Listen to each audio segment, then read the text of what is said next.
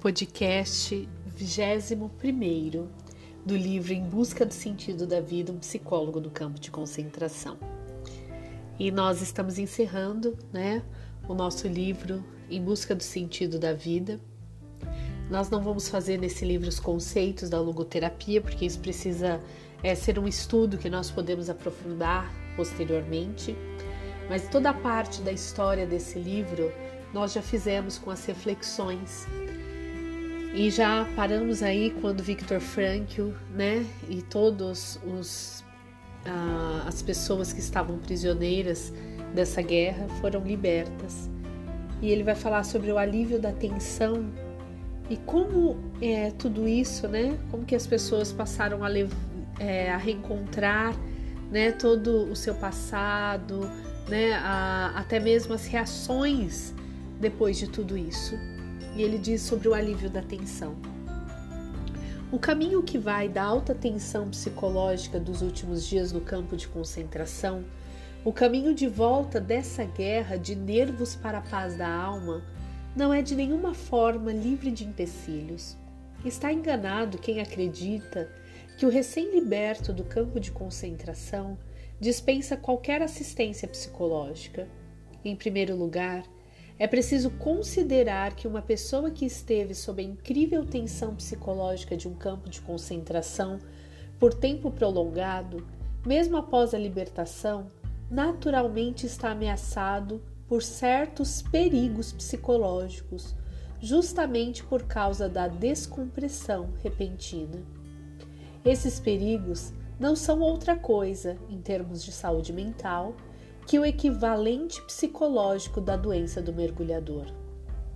Assim como o trabalhador submerso corre perigo de ordem fisiológica caso abandonar repentinamente a câmara de mergulho, onde ele se encontra sob enorme pressão atmosférica, da mesma forma a pessoa subitamente aliviada de enorme pressão psicológica poderá ser prejudicada em sua saúde espiritual e mental. Então aqui Victor Frankl fala que mesmo que eles foram libertos do campo de concentração, não quer dizer que tudo já estava resolvido.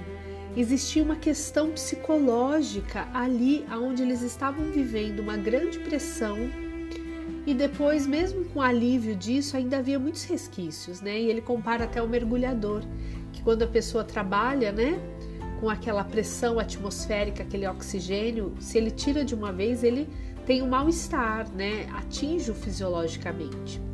E, gente, nós vemos isso também nos pós-estresse. Né? A pessoa passa por um estresse muito grande na vida dela, por um sofrimento muito grande. Por exemplo, às vezes alguém que está cuidando há anos de alguém doente, alguém acamado, e ela tem ali força, ela faz, ela sofre, ela né, faz acontecer.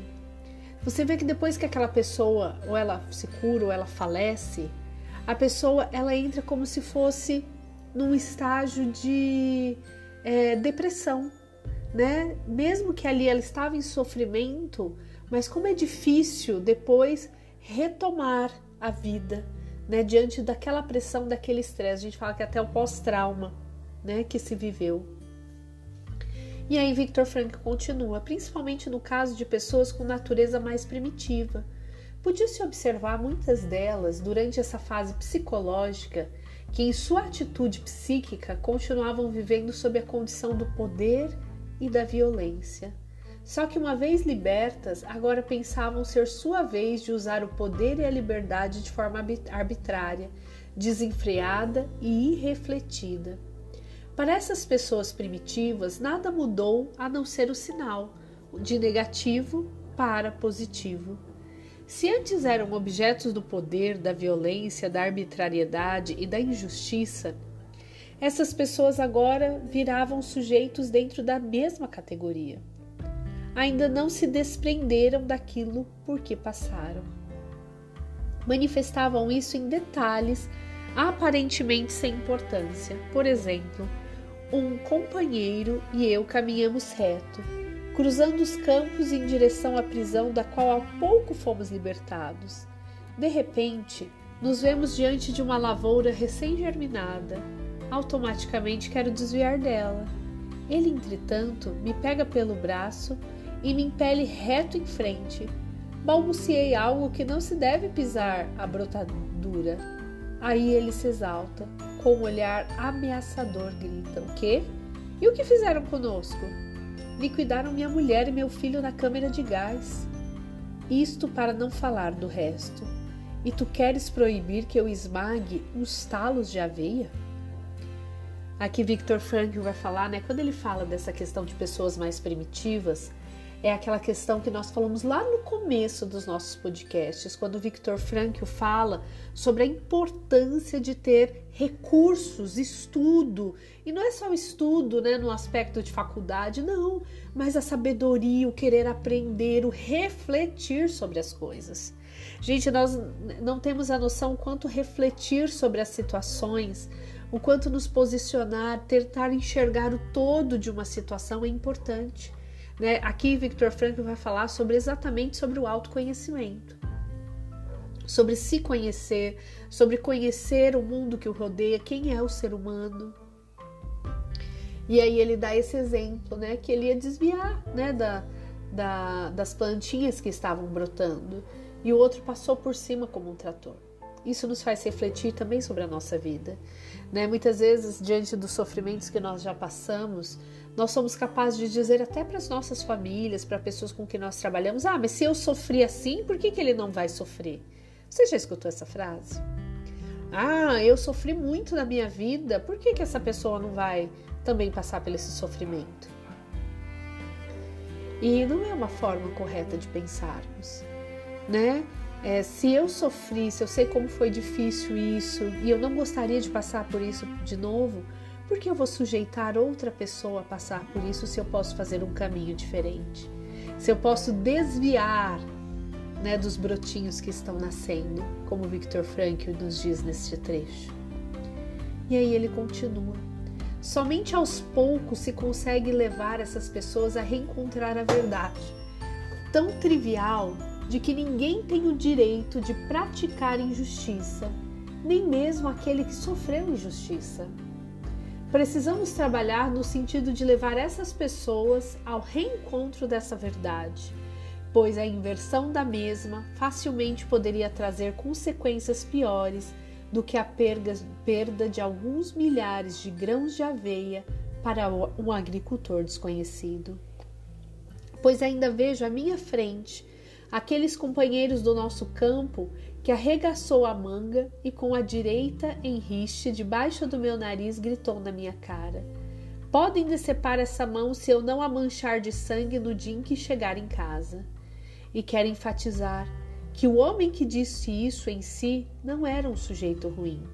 Sempre foi no campo de concentração e depois o melhor dos companheiros além da deformação que ameaça a pessoa repentinamente liberta da pressão psicológica, ainda podem colocá-la em perigo, prejudicá-la e deformá-la sob o ponto de vista caracterológico.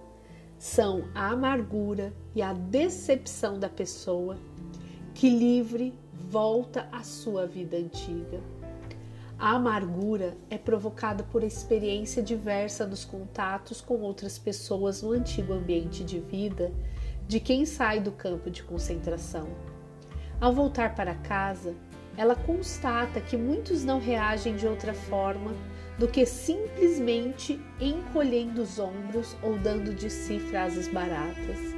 Em vista disso, não raro ela é tomada de amargura surgindo dentro de si a pergunta de para que teria sofrido tudo aquilo, não ouvindo outra coisa a não ser as costumeiras evasivas.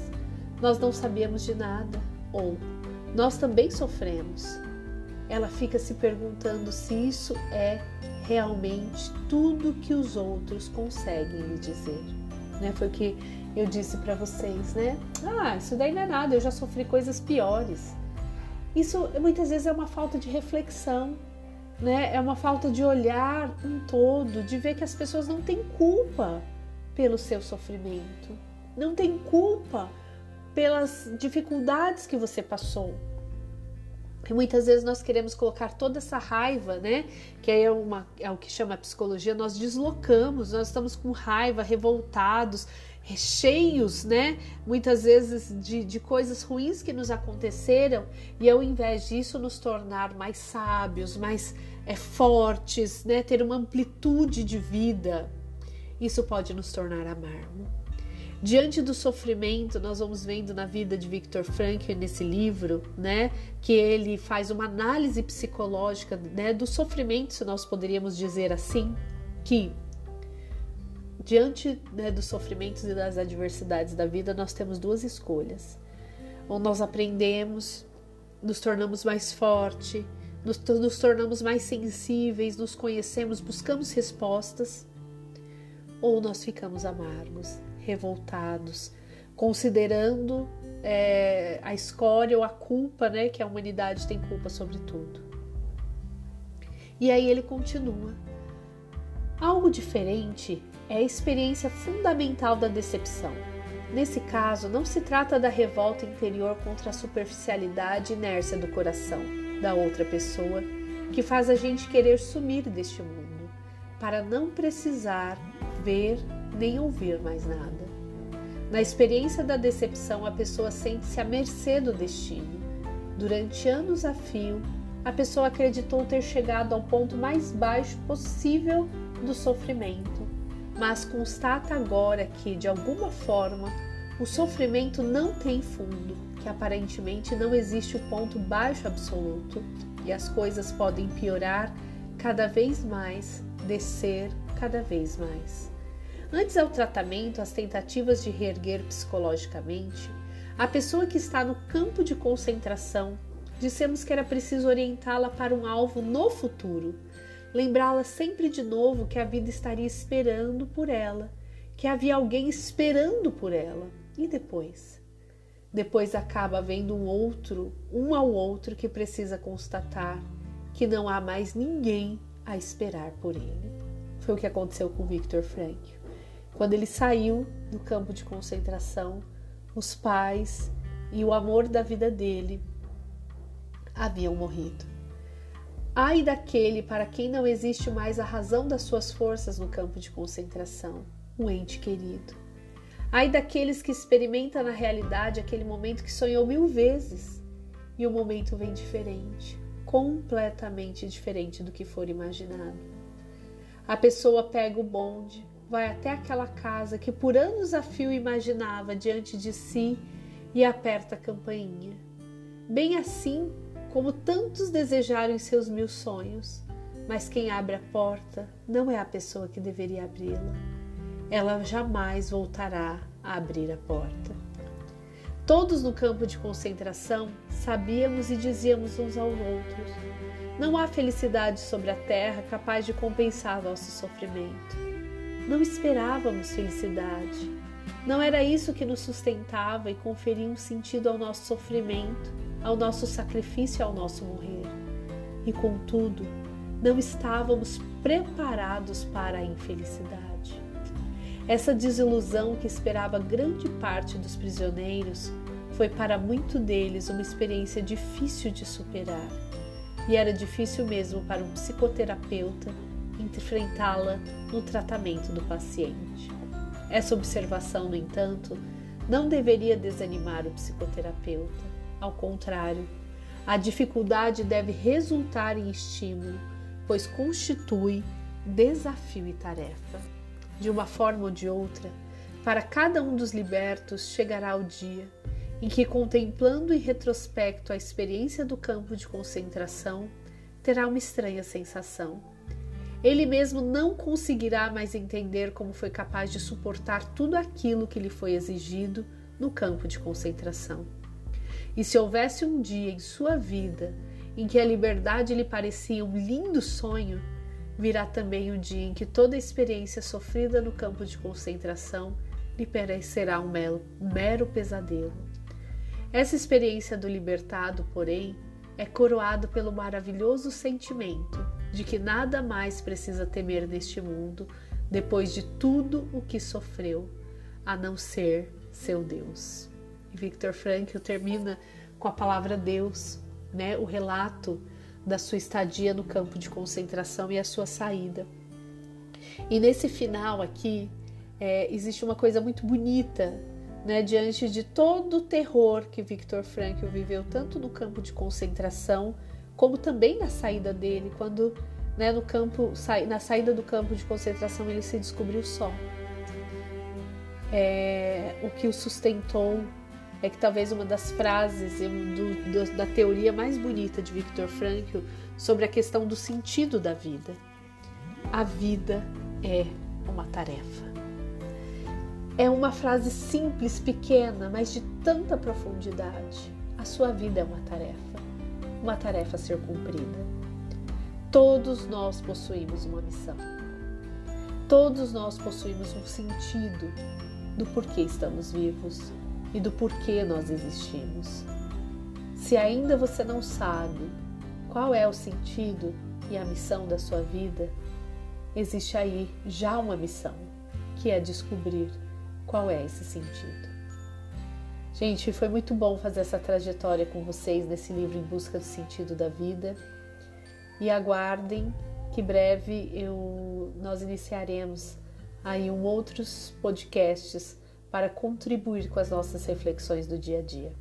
Um abraço.